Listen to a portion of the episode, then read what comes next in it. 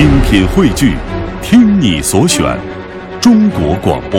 radio.dot.cn，。各大应用市场均可下载。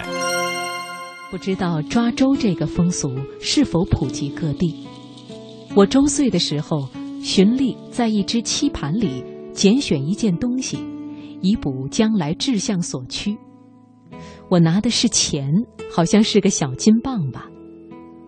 我仿故记得是如此。还有一个女佣坚持说我拿的是笔，不知哪一说比较可靠。但是无论如何，从小似乎我就很喜欢钱。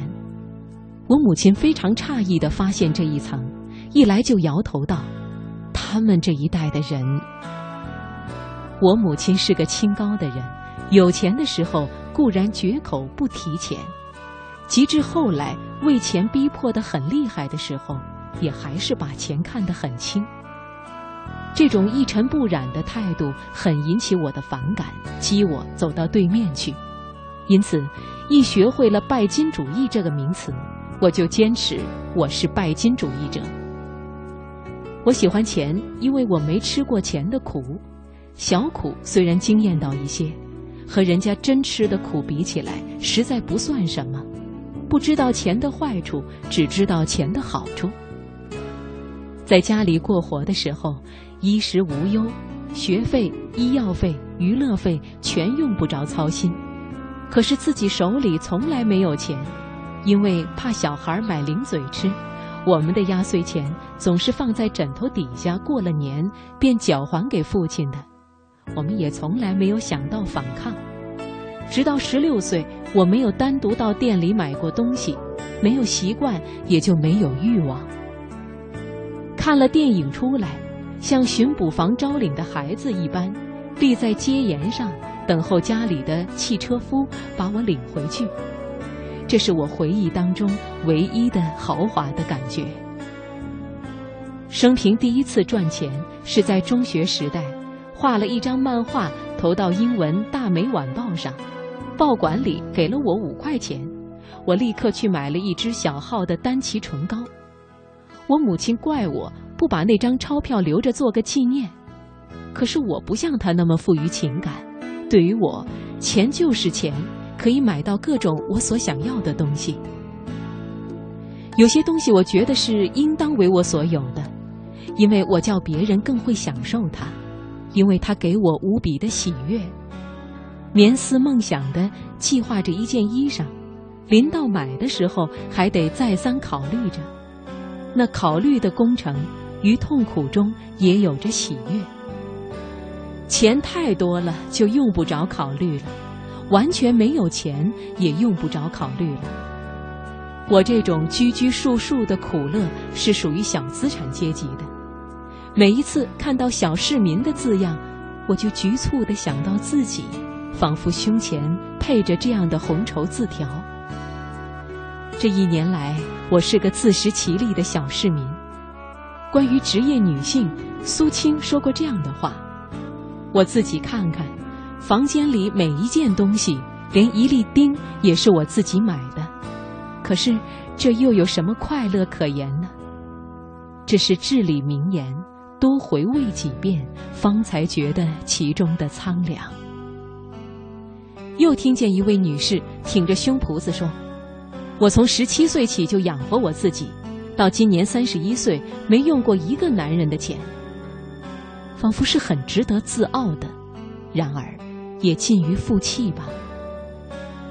到现在为止，我还是充分享受着自己的快乐的。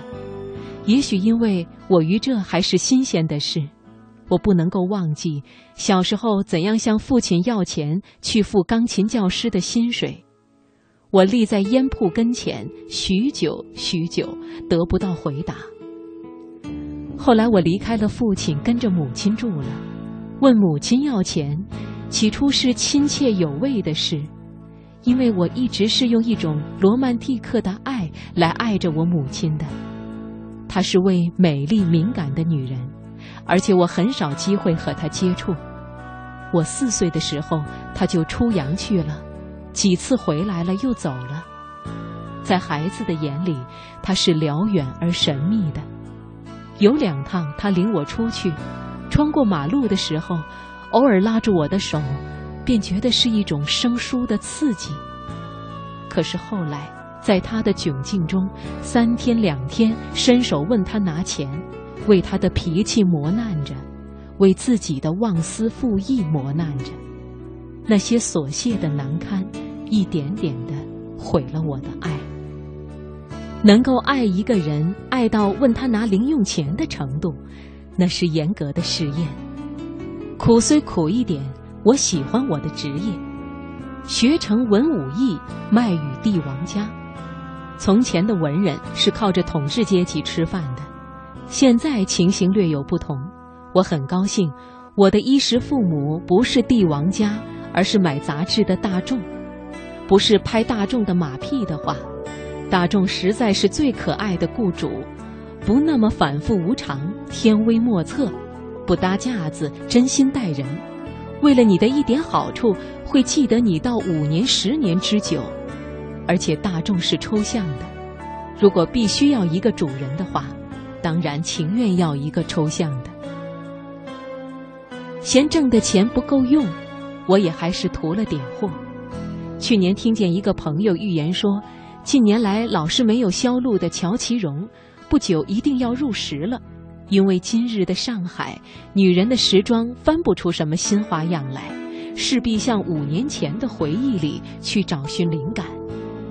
于是，我省下几百元来买了一件乔其绒衣料，囤到现在，在市面上看见有乔其绒出现了，把它送到寄售店里去，却又希望卖不掉，可以自己留下它。就是这样充满了矛盾，上街买菜去，大约是带有一种落难公子的浪漫的态度吧。